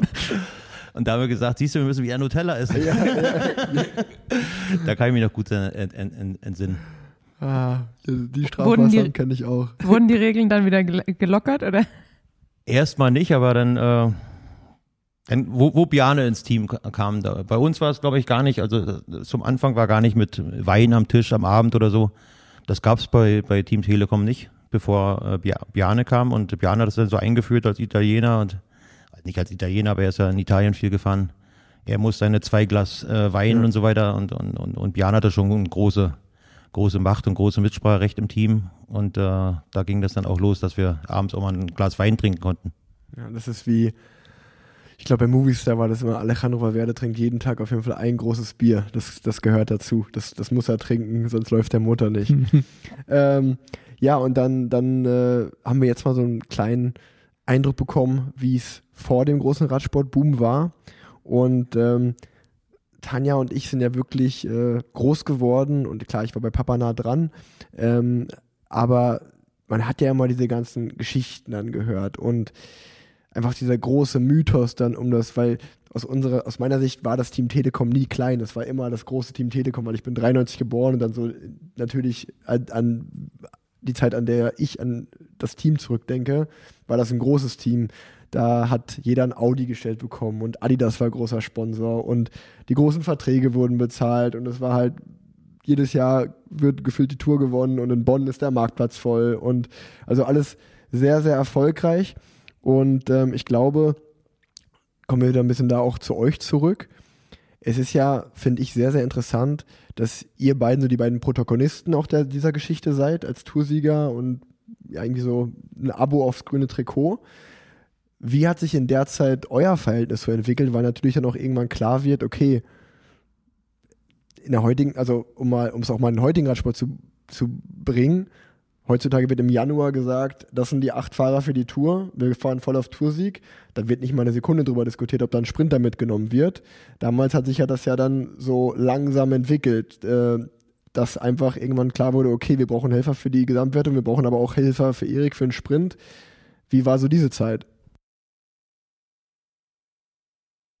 Also wenn ich mal beginnen darf, also zum Anfang war das äh, 96, 97, 98, da, da war das super, super, super, dass wir, dass wir Erik äh, äh, dabei hatten, weil das muss ja immer sagen, in der Tour startest du immer so, du weißt nicht, wo du, du weißt schon, wo du stehst, ja, ob die Form und so gut ist, aber eine schnelle Etappe zu gewinnen, ist dann wie, wie, äh, wie, wie du sagst, so eine, auf Folge 7 schweben. Ja, eine schnelle, ein schneller, schneller Erfolg. Und da war Erik ein Garant äh, immer das, dazu. Dann kam nachher nach ein paar Jahren äh, dieses äh, Lance Armstrong Team, wo dann gesagt hat, nur Lance Armstrong. Ja, und, Mhm. äh, und, der, und der hat uns das praktisch vorgeführt und wir hatten, glaube ich, muss ich auch ehrlich sagen, ein Jahr hatten wir mal Diskussionen, ne? wo ich gesagt habe, äh, die, der Druck ist so auf, auf das gelbe Trikot, wenn wir das nochmal gewinnen wollen, dann dürfen wir keinen Sprinter mit dabei haben. Aber sonst fand ich das immer äh, eine Erleichterung, wenn Erik dabei war, weil, weil wie gesagt, so ein schneller Etappensieg, das ist auch eine Erleichterung, äh, der Druck fällt weg im Team und, äh, und, und das ist halt ein gutes Verhältnis gewesen immer, ja. Und dann nachher, äh, wo dann äh, Lance Armstrong eben nur noch mit acht Helfern ankam, die für ihn dann äh, gefahren sind, äh, da muss man auch umdenken. Ja, und dann war das natürlich die ersten Jahre sehr gut und dann wurde es immer schwerer, mit, mit einem Sprintteam zu fahren. Weil das war ja auch immer so, nur Erik, absolut okay. Also er hat es ja auch immer verdient, mehr als verdient dabei zu sein, aber Erik musste ja auch seinen Anfahrer haben. Ja, klar. Ja, und äh, da ging es auch manchmal so weit, dass dann äh, die Bergfahrer dann auch schon äh, viele Kilometer auf der Flachen schon äh, fahren mussten, um die Gruppen zurückzuholen, die dann nachher auf der ersten Bergetappe dann nicht mehr, nicht mehr, nicht mehr richtig konnten und so weiter. Und da muss man so ein bisschen umdenken, aber es war, glaube ich, auch der Radsport, der da ein bisschen umgedacht hat. Wie war es für dich? Ich, ich glaube, einerseits ähm, war es gut, dass Godefroth da war, aber vielleicht sogar noch fast noch mehr Bjarne. Denn äh, als 96 Bjarne die Tour dann äh, gewann, wenn man ein bisschen äh, ehrlich ist, damals war ja Funk auch noch nicht so ein Riesenthema. Bjarne hat schon viel organisiert und viel entschieden. Äh, und Bjarne hat re relativ klar gesagt, Gelb hat absolute Priorität. Und sobald Gelb in die Fahrt kommt, das hat er eigentlich auch 97 dann noch so äh, äh, als Marschrichtung rausgegeben, sobald wir in die Situation geraten während einer Etappe, dass wir Gelb verlieren, muss jeder ran, auch Grün. Kurioserweise kam es eigentlich nie dazu, fast nie. Vielleicht, was denkst du, 97, 96, 97, waren vielleicht mal zwei, drei Etappen, wo, wo, wo ich auch mal mit durchs Tal Tempo fahren musste. Aber ansonsten haben wir, haben wir das eigentlich irgendwie immer gemanagt bekommen, dass wir noch unter Kontrolle hatten. Und was noch dazu kam, ist, dass Bjarne gesagt hat, wir überhalten, über- überhalten uns überhaupt nicht über Paris. Wir denken nur von Etappe zu Etappe, von Tag zu Tag. Und eigentlich war das ein ziemlich gutes Rezept, um einfach nur von Tag zu Tag zu kommen. Und solange es funktioniert hat, war es eigentlich auch super. Ja, ich finde es, ich finde es einfach sehr interessant, weil wenn man natürlich gerade hört, ihr habt euch direkt angefreundet. Ich, also ich stelle es mir einfach super schwierig vor, wenn man halt natürlich befreundet ist, aber dann hat natürlich auch jeder irgendwo sein Ego und will seinen sportlichen Erfolg und hat natürlich auch den Druck auch vom Team, vom Sponsor. Sowas kann natürlich dann auch äh, einfach belasten. Und das ist ja dann auch, wenn ich mich recht erinnere, war es 2005 so. Da bist du ja dann nicht zur Tour nominiert worden und ähm, hast ja daraufhin dann eigentlich auch Telekom verlassen und bist zu Milram gewechselt. Und ist ja einige Zeit vergangen, wenn man jetzt da zurückschaut. Wie, wie war das? Also ich, natürlich ist es, äh, geht bestimmt Ulle auch so, ähm, mit, mit, der, mit der vergangenen Zeit, also Zeit heilt ja alle Wunden, sagt man. Aber ich würde eigentlich sagen, ich kann mich vielleicht in, in wie lange waren wir Team, Team äh, Kollegen? Zehn Jahre? Bestimmt, oder? Da waren vielleicht drei Tage, wo wir vielleicht wirklich mal Streit hatten oder drei Rennen, wo wir so unterschiedliche äh, ähm, Interessen hatten, dass es einen Konflikt gab. Selbst Rennen jetzt wie deutsche Meisterschaft haben wir uns immer super arra- arrangiert bekommen. Selbst so ein Rennen wie Hamburg, weil ja eigentlich immer für uns kritisch war, weil Jan hat eine besondere äh, Beziehung zu Hamburg. Und dieser Vaseberg, die, insbesondere die letzte Passage, die ist halt eigentlich auch immer genau in dem Bereich gewesen, wenn man da eine erfolgreiche Attacke lancieren kann, dann kann man auch bis zum Ziel kommen. Es gab, gab ja viele äh, Jahre, wo das funktioniert hat. Und dann hatten wir eigentlich immer die Absprache, Jan kann's und soll's probieren, wenn es klappt und er kommt mit der Gruppe durch, okay. Wenn nicht, wenn es Feld zurückkommt, bin ich da. Und äh, eigentlich war, waren, waren da äh, auch immer zwischen uns diese Absprachen, dass, dass wir dann eigentlich, auch wenn der andere jetzt vielleicht nicht so glücklich war, wusstest du immer, okay, da ist die Absprache, darauf kann ich mich verlassen und darauf kann ich zählen. Und ähm, ich würde schon sagen, dass, dass das eigentlich äh, für, für die Zeit, die wir zusammen waren, hat das eigentlich ziemlich gut funktioniert. Das siehst du ja auch, äh, auch, auch Biane hat das ja auch gesehen, wie, wie wertvoll Erik ist, äh, äh, gerade jetzt äh, bei der Tour de France. Äh, ist ja auch im gelben Trikot und das habe ich auch immer gemacht. Ich bin immer gerne für Erik gezahlt, äh, Erik gefahren, weil Erik war immer Garant dafür äh, auf den Sieg. Also Garant auf den Sieg, also zumindest sag mal ganz vorne anzukommen, ja. Und äh, wie du schon richtig sagst, also ich habe ja auch immer versucht, in der Tour wollte ich natürlich, klar, da war ich äh, so, das war das einzige Rennen, wo ich wirklich der, der Kapitän war, wo ich das auch gerne hatte, dass alle für mich fahren, aber ich habe auch immer versucht, dann die anderen Rennen unter der Saison äh, auch wieder zurückzugeben. Ja, da habe ich mich auch nicht gescheut, irgendwie von vorne zu fahren und wie Erika, äh, zu- zum Beispiel Hamburg, kann ich mich auch gut entsinnen, wenn die Attacke dann nicht, nicht lief am letzten Vaseberg dort, äh, dann, dann habe ich mich auch vorge vorgespannt und habe nochmal versucht, die Gruppen einzuholen, dass Erik dann sprinten kann und so weiter. Und so, so waren wir, glaube ich, äh, über viele Jahre auch erfolgreich.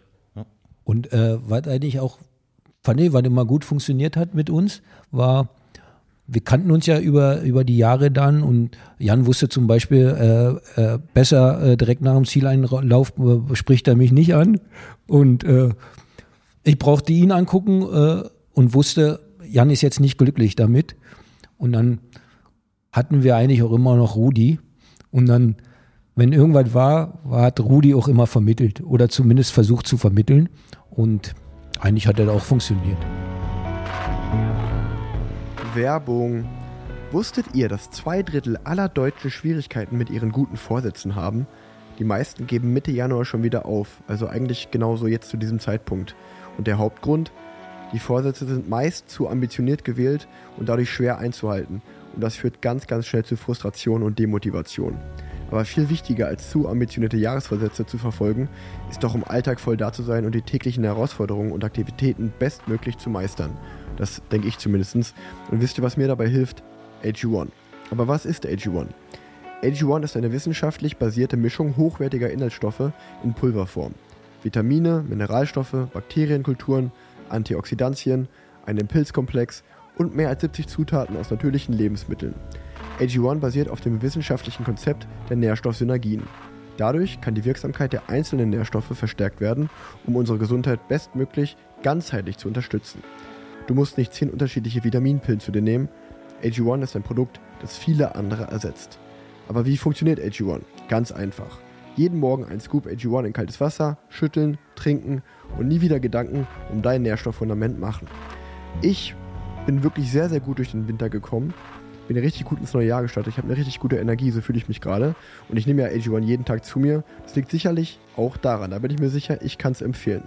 Ich nehme AG1 jetzt nämlich seit über zwei Jahren und es ist gut für mein Immunsystem, den mentalen Fokus, die innere Balance und für mein Herz-Kreislauf-System.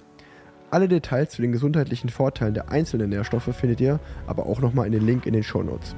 Unterstütze jetzt auch du deine Gesundheit auf drinkag1.com slash und sichere dir bei Abschluss eines monatlichen Abos einen kostenlosen Jahresvorrat Vitamin D3 und K2 und fünf praktische AG1 Travel Packs für unterwegs im Wert von 41 Euro gratis dazu. Ich sag's auch mal, drinkag1.com slash planzett. Werbung Ende. Jan, du hast gerade gesagt, ähm, nicht nur die Teamzusammensetzung hat sich geändert, sondern auch der Radsport an sich. Ähm, ihr habt natürlich den Verlauf mitbekommen. Jetzt aktuell merkt man auch wieder, es wird irgendwie immer strikter, es wird wieder schneller. Äh, Rick hat auch schon gesagt, manchmal ist der Radsport gar nicht mit den, den er so lieben gelernt hat. Wie war für euch während der Zeit das Bewusstsein, so diese Veränderung mitzuerleben, dass der Radsport eben von dem vielleicht spaßigeren immer ernster wurde? Wie habt ihr so die Veränderung erlebt im Peloton? Oder habt ihr es überhaupt, also war das spürbar für euch? Ich, ich weiß jetzt gar nicht genau, wie es jetzt heute in, in 2023 ist, aber als ich jetzt noch so bis 2019 ähm, wirklich Einblick hatte, hatte ich den Eindruck, dass wir mitunter ähm, ehrlicher zueinander waren als Teamkollegen. Also jetzt mal vielleicht bis auf die Ziffer, die im Vertrag stand, waren eigentlich sonst ja fast alle im Bus. Wenn wir zum Radrennen waren, waren ja alle gleich. Und ich sag mal, Jens, Udo, Rolf, ähm, wie sie alle hießen, die haben einfach auch ganz klar gesagt, wenn ihnen irgendwas nicht gefallen hat. Und dann war es eigentlich auch komplett egal, ob, ob der äh, Jan ist oder ich bin. Also wir haben, wir haben die im Prinzip, jeder hat äh, den, den Teamkollegen als gleichwertigen Partner angesehen. Und was mir so aufgefallen ist in den späteren Jahren, dass die Rennfahrer über, über ähm, Sachen, die sie wirklich stören, ja fast kaum noch miteinander sprechen. Sondern dann sagt jeder, ja, ich mache meinen Job und äh, ich habe ja meinen Job gemacht und dann, dann liegt es halt an, an den anderen, dass die vollenden oder äh, der Sprinter sagt, ja, der war, der Anfahrer war nicht da, geht nicht. Und dann dachte ich immer, warum sprechen die Rennfahrer nicht mehr miteinander? Also was ja ein klarer Unterschied ist, wenn man sich Höllentour, ich habe es ja, du weißt ja, unzählige Male gesehen. Ähm, es gibt die Szene, wo ihr im Einzelzeitfahren die Ergebnisse durchschaut und du sagst, bis wir unser Ergebnis haben, Rolf, brauchen wir noch 10 SMS. Ähm, damals hat natürlich keiner ein Smartphone dabei gehabt. Lag es vielleicht auch daran, dass ihr besser kommuniziert habt, weil das die einzige Möglichkeit war, in so einer Drei-Wochen-Tour sich richtig schön abzulenken? Wahrscheinlich auch, ja. Wahrscheinlich auch. Und das, was ich vorhin gesagt hatte, der Radsport hat sich ja immer, es war immer ein Vorreiterteam. Zum Beispiel eben Lance Armstrong, der dann entschieden hat, ich bin der einzige Kapitän, also mussten andere wieder nachziehen. Ja, aber was Erik sagt, das hat immer Spaß gemacht. Es war immer, immer eine gute Laune im Team und, äh, und, und da, dazu war auch ganz wichtig, zum Beispiel, dass Erik äh, erste, zweite, dritte Etappe schon gewinnt in der Tour. Ja, und, und, und, und das, das, das meine ich. Dann war die Stimmung gleich eine ganz andere. Heute, wie es heute ist, weiß ich nicht. Ich bin äh, wahnsinniger Fan, ja, aber ich habe jetzt kein, kein, keine Einsicht mehr in den Radsport. Nur was ich äh, so von äh, Simon Geschke oder sowas höre, zum Beispiel, der bei mir in der, in der Gegend aufwohnt, äh, da höre ich eigentlich so die Tendenz raus, oh, früher war alles ein bisschen besser. Aber das, aber, ja. aber, äh, aber das ist ja, ist ja immer so. Ich meine, das sage ich ja oft. Oh, früher war alles gut und so weiter, weil, weil du behältst natürlich auch immer viel die guten Sachen, aber, aber das hat einfach Spaß gemacht damals. Es war wirklich ein Team, äh, da konnte jeder sagen, was er wollte. Ja, und äh, das wurde auch teilweise bei uns in, in sechs Sprachen übersetzt. Als Mario Kummer dann äh, Teamchef war, das war nicht so wie heute, du musst jetzt Englisch lernen oder du musst jetzt irgendwas anderes lernen, sondern es wurde dann in fünf, fünf Sprachen übersetzt dann. Da waren die äh, die Besprechung immer ein bisschen länger im Bus oder im, im Zimmer. Aber ansonsten konnte jeder auch sagen, wenn er Ambitionen hatte und äh, das stand eigentlich immer, das war immer ein gutes Verhältnis, fand ich. Ja. Das, wenn, wenn ich noch kurz bei den Smartphones bleiben äh, kann, das habe ich mich nämlich tatsächlich immer gefragt. Und wenn ich euch hier sitzen habe, dann seid ihr die perfekten Quellen. Bei uns läuft ja alles über WhatsApp-Gruppen. Also es gibt dann für jedes Rennen gibt's eine WhatsApp-Gruppe, wer wann wo abgeholt wird. Du kennst das, Erik. Ähm, wie habt ihr das damals gemacht? Also äh, wie lief das? Hing dann irgendwo ein offizieller Zettel, wo es was abzuholen gibt? Wie lief das damals? Es geht ja eigentlich sogar noch viel weiter. Äh, es gab ja nicht, nicht nur keine Smartphones, sondern wir waren teilweise äh, Aragon-Rundfahrt, waren wir äh, im Hotelzimmer, da war noch nicht mal ein Fernseher.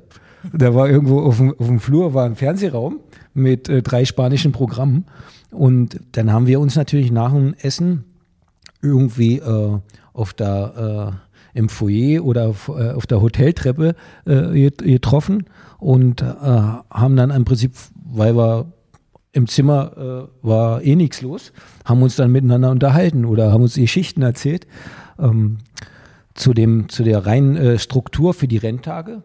Ähm, ich weiß noch, dass der sportliche Leiter, der hatte immer so ein so Block mit so äh, äh, Blaupapier äh, und hat dann quasi für jedes Zimmer ein Zettel fertig, also hat ein Zettel geschrieben und hatte dann irgendwie zehn Kopien und hat dann im Prinzip Abfahrt, äh, äh, Wecken, äh, eigentlich analog zu oder ähnlich wie heute, ähm, die wichtigen Sachen, äh, Wecken, Frühstück, Koffer vors Zimmer, Abfahrt, äh, Distanz äh, zum Start vom Hotel, äh, Etappe, so und so lang, dann Zieleinlauf, dann stand vielleicht sogar noch drin, wer zu welchem äh, äh, äh, Masseur geht oder äh, wer welche Zeit hat, erste, äh, erster Gang oder zweiter Gang.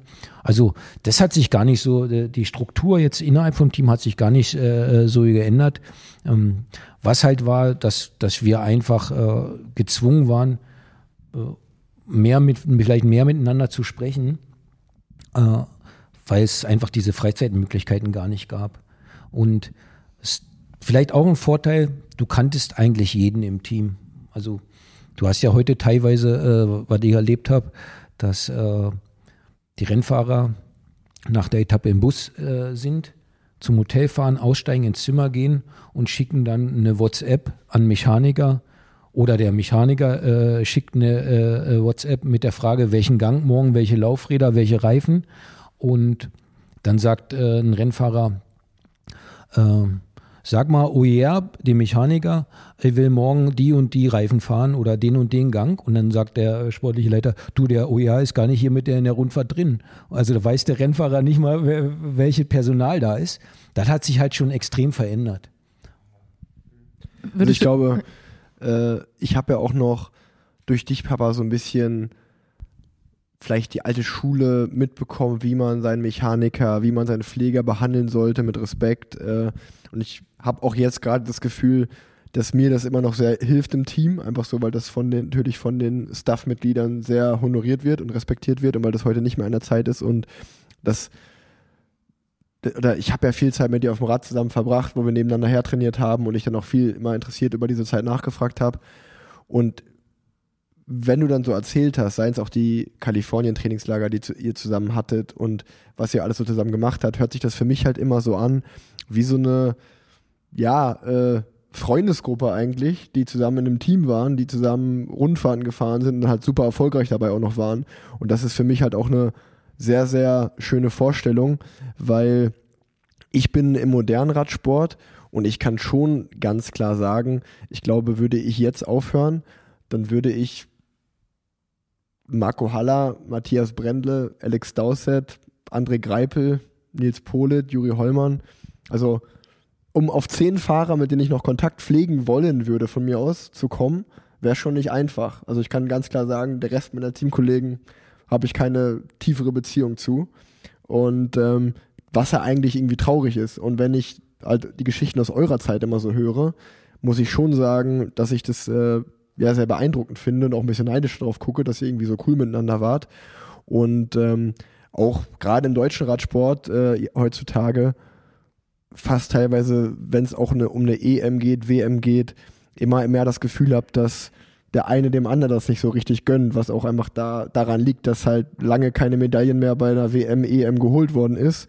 Und wenn ich halt irgendwie früher auf früher zurückgucke, gab es natürlich auch einen großen Konkurrenzkampf, aber es gab auch immer so ein bisschen so Gentleman Agreements, so okay, jetzt fahren wir mal für dich, im nächsten Rennen fahren wir für mich und so Sachen. Und äh, ja, weil ich halt noch zu dieser Zeit sozialisiert wurde mit dem Radsport, viel unterwegs sein, auch mal sechs Tage Rennen im Winter fahren, deswegen, das, was Tanja gerade gesagt hat, deswegen kommt bei mir öfter mal im Podcast auch die Sache, ach, früher war es schon besser. Äh, heutzutage ist schon so alles sehr ernst geworden. Ähm, ja, aber äh, nur, nur jetzt, äh, sagen wir mal, zu unserer Entlastung. Also wir sind jetzt auch nicht irgendwie als Gentleman oder als Engel auf die, äh, auf die Welt gekommen, aber wir hatten halt so Pfleger wie Guillaume Michels oder wie Eule Rutenberg, die haben uns schon äh, beigebracht, äh, was, was sie unter äh, Etikette und unter gutem Benehmen verstehen. Also die hätten uns auch gar nicht massiert, wenn wir uns nicht äh, halbwegs ordentlich benommen hätten. Ja, das gibt's nicht mehr. Also heute, ich kann sagen, heutzutage kommen die jungen Profis hoch und äh, da ist wirklich ein guter Wattwert alles und ähm, wie du dich benimmst, ist egal. Es gibt, also als ich Profi geworden bin äh, bei BMC, da hatte ich noch äh, einen älteren Teamkollegen Markus Burkhardt, auch ein super Typ. Und der war ja auch sozusagen bei euch Neoprofi. Das heißt, der hat mir eigentlich ziemlich gut weitergegeben, was ihr ihm sozusagen damals beigebracht habt. Aber wenn ich mal heutzutage versuche, einem jungen Fahrer was zu sagen, dann merkst du ein Ohr rein, äh, in einem anderen Ohr raus, weil die sich auch denken so, ey, du kannst für mich Tempo fahren, was erzählst du mir hier? Äh, ich fahre dich mit meinem Wattwert in Grund und Boden, wo du denkst, ja, das ist aber auch nicht alles. So, es geht auch schon noch ein bisschen um wie man miteinander umgeht und äh, Teamgefüge. Ähm, ich will es jetzt auch gar nicht zu negativ machen, aber äh, das ist auf jeden Fall, was ich mir aus der alten Zeit manchmal so ein bisschen zurückwünschen würde, so eine kleine Teamhierarchie und äh, dass auch die Jungen noch ein bisschen, ja, diese alte Etikette vielleicht Ja, manchmal. Eule zum Beispiel, der hat uns ganz oft, hat er uns gesagt, wenn äh, irgendwas nicht korrekt war, hat er gesagt, ey, mein Freund, das war jetzt mal richtig scheiße heute von dir. Und dann hast du den natürlich auch äh, äh, zu Herzen genommen, auch wenn es vielleicht manchmal im ersten Moment nicht so richtig äh, ankommen wollte, dann hast du einmal drüber geschlafen und dann wusstest du, ja, Eule hat komplett recht. Aber guck mal, jetzt mich als, mich als Fan und Zuschauer jetzt über viele Jahre, äh, da kommt das auch ein bisschen anders rüber. Ich dachte, das ist jetzt heute noch fester, das, das äh, Gefüge, weil äh, wenn du jetzt zum Beispiel nach dem Rennen auf der Ziel, also nach der Ziellinie dann, da treffen sich alle Teams, stehen zusammen und klatschen sich ab und freuen sich und ähm, da hat dort der Cavendish immer ein super, super Bild hinterlassen, jeden Küsschen gegeben, gedrückt, wenn er mal eine Etappe gewonnen hat, äh, weil er sich so gefreut hat. Da, da, das vermittelt eigentlich, dass es alles acht total super Kumpels sind, ja. Aber das ist wahrscheinlich jetzt auch heute so normal, dass man sich dann nach dem Ziel trifft, im, im Pulk steht, äh, sein, sein Getränk annimmt und dann es gibt natürlich immer noch die beliebten Fahrer wie einen Mats Pedersen oder so. Wenn der jetzt zum Beispiel ein Rennen gewinnt, da kommen auch einfach viele Fahrer, die sich für den freuen. Das gibt's immer noch, ähm, ganz klar. Aber ich glaube, heutzutage gibt's auch ganz klar ein Bewusstsein dafür, dass jeder Zuschauer ein Handy in der Hand hat und äh, nach dem Ziel die Kamera drauf ist. Und ähm, das, was halt gefilmt wird und was nach außen getragen wird, ist dann auch oft nicht das, was halt dann im Teambus nochmal passiert und besprochen wird. Oder ganz oft wird halt auch einfach nicht miteinander gesprochen und dann hinterm Rücken gesprochen oder das sind natürlich dann die, die Dinge, die äh, leider dann einfach schade sind und äh, auch nicht weiterhelfen. Aber Ach, wir das gab's, nicht, das gab's bei uns auch. Das, aber es spricht ja fürs Marketing, wenn es nach außen. Äh, ja, ja. ja, auf alle Fälle. Ähm, wollen wir noch mal ein bisschen hier bei dem Kapitel bleiben und äh, bei der Beziehung bei euch? Ähm, ich habe das ja gerade schon mal angeschnitten. Also ich war ja damals zwölf Jahre alt, als diese Tour 2005 war, wo, ich glaube, es war deine erste Tour in Jahren, wo du nicht nominiert worden bist, daraufhin Telekom verlässt, äh, zum neu gegründeten Team Milrang gegangen bist, drei Jahre. Ähm, davor noch war die Szene, die wir gerade gesehen hatten, Höllentour. Das eine Jahr warst du ja auch sozusagen beim Team Bianchi. Ähm, dann 2006, wo die Sterne gut standen, dass du nochmal einen zweiten Toursieg angreifst. Dann nicht äh, der Start, dein Karriereende. Ich habe so ein bisschen im Kopf, dass ihr euch dann, es sind fast über zehn Jahre vergangen, wo ihr euch dann richtig wiedergesehen habt in Mallorca. Aber bevor ich das wiedergebe, könnt ihr das natürlich besser wiedergeben. Wie, wie war diese Zeit so? Dann, als die Karrieren beendet waren, wie lange habt ihr euch nicht gesehen? Habt ihr euch aus den Augen verloren? Wie kam es zum Treffen? Wie ist das passiert?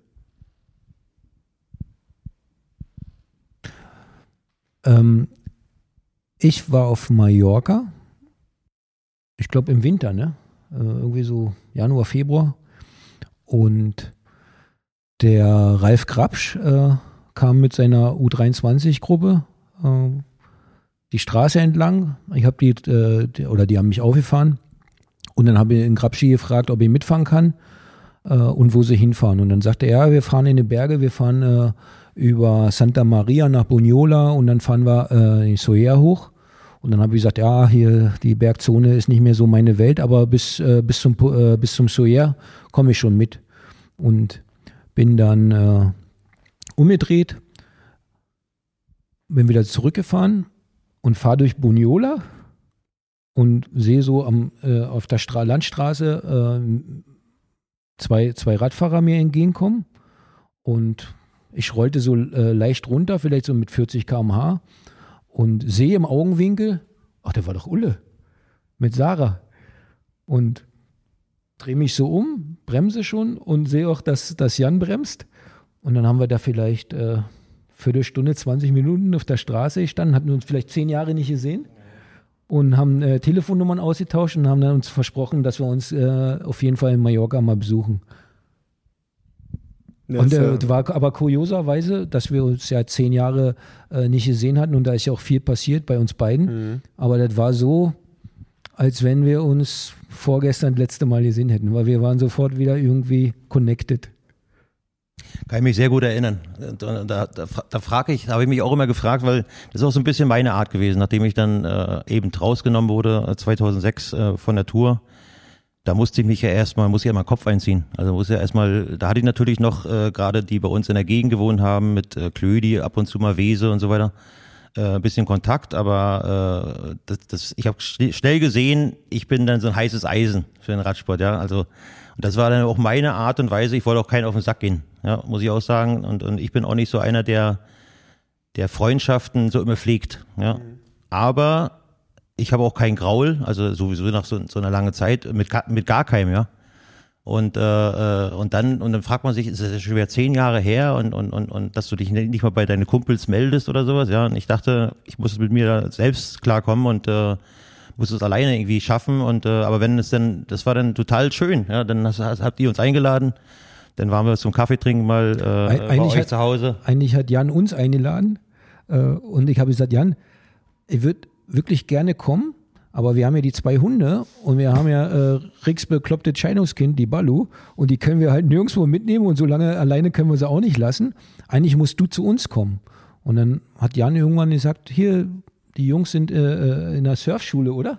Äh, wir sind da in der Nähe, wir kommen dann vorbei. Und dann haben wir äh, echt einen schönen Nachmittag zusammen verbracht, haben Ja. noch Tour de France-Etappe zusammen geguckt. Man fragt sich dann selber, warum, warum äh, sind schon wieder zehn Jahre in Land gegangen? Ja, und äh, das ist, ist aber nicht nur beim Erik so gewesen, das ist meine Art gewesen. Ich dachte, keiner will mehr was von mir wissen und so weiter. Ziehe ich mich, ziehe mich in meinen Keller zurück.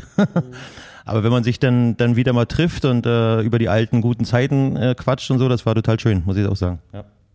Hat sich das Gefühl bei dir gelegt oder hast du das manchmal immer noch, dass du ein heißes Eisen bist im Radsport oder? Ja, es ist besser geworden. Allerdings bin ich jetzt schon so lange raus, dass ich ja, ich bin, ich bin nicht mehr dabei. Ja, das ist einfach so. Das sind so viele Jahre vergangen, äh, wo ich äh, Fan, nach wie vor Fan war. Also ich sitze jetzt auch und gucke mir die Rennen an und alles.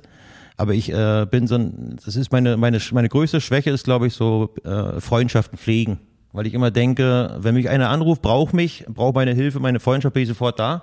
Da können auch mal zwei, drei Jahre in Land gegangen sein oder noch länger. Aber ich, äh, ich will auch keinen auf den Sack gehen, irgendwie, ja. so auf gut Deutsch gesagt. Und da ist, ist aber über die Jahre das rausgekommen, dass ich äh, mich komplett zurückgezogen habe. Ja, in, weil ich gedacht habe, gut, der, der Profi-Radsport und äh, die alten Fahrer kommen, kommen alle selber gut klar. Wenn einer was braucht oder sowas, dann kann er gern anrufen.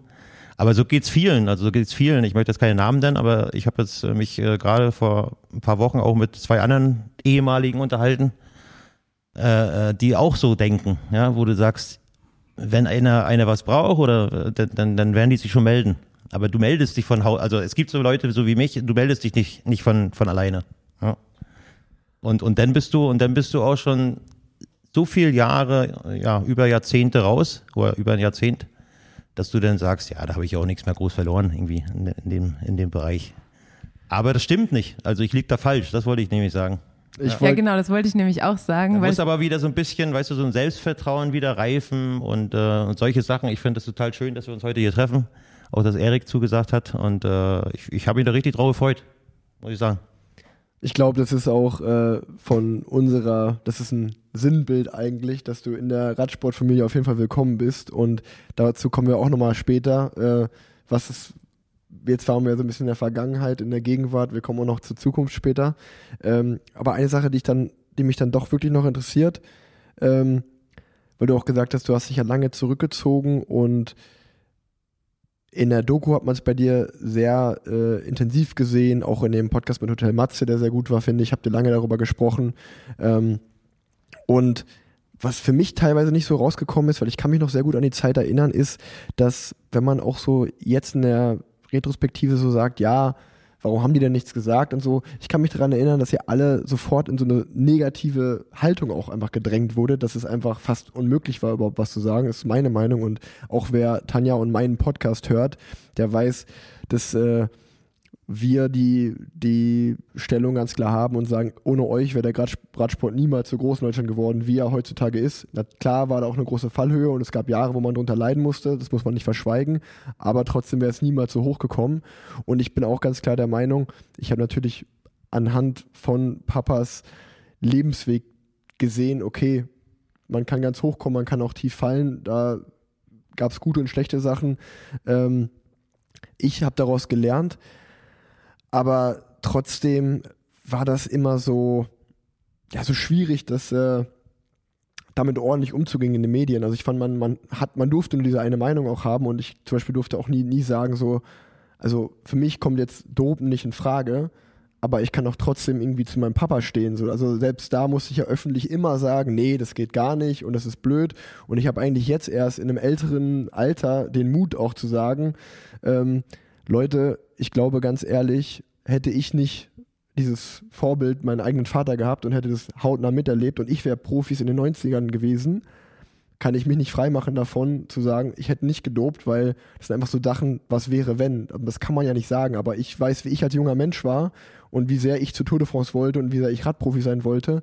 Und ich finde es dann auch einfach ein bisschen heuchlerisch und scheinheilig aus der heutigen Sicht und aus der heutigen Perspektive mit dem heutigen Wissen auch einfach sozusagen so, ah ja, ich hätte niemals gedopt, die Doper, das geht alles gar nicht. Das würde ich einfach nur mal an der Stelle auch gesagt haben hier.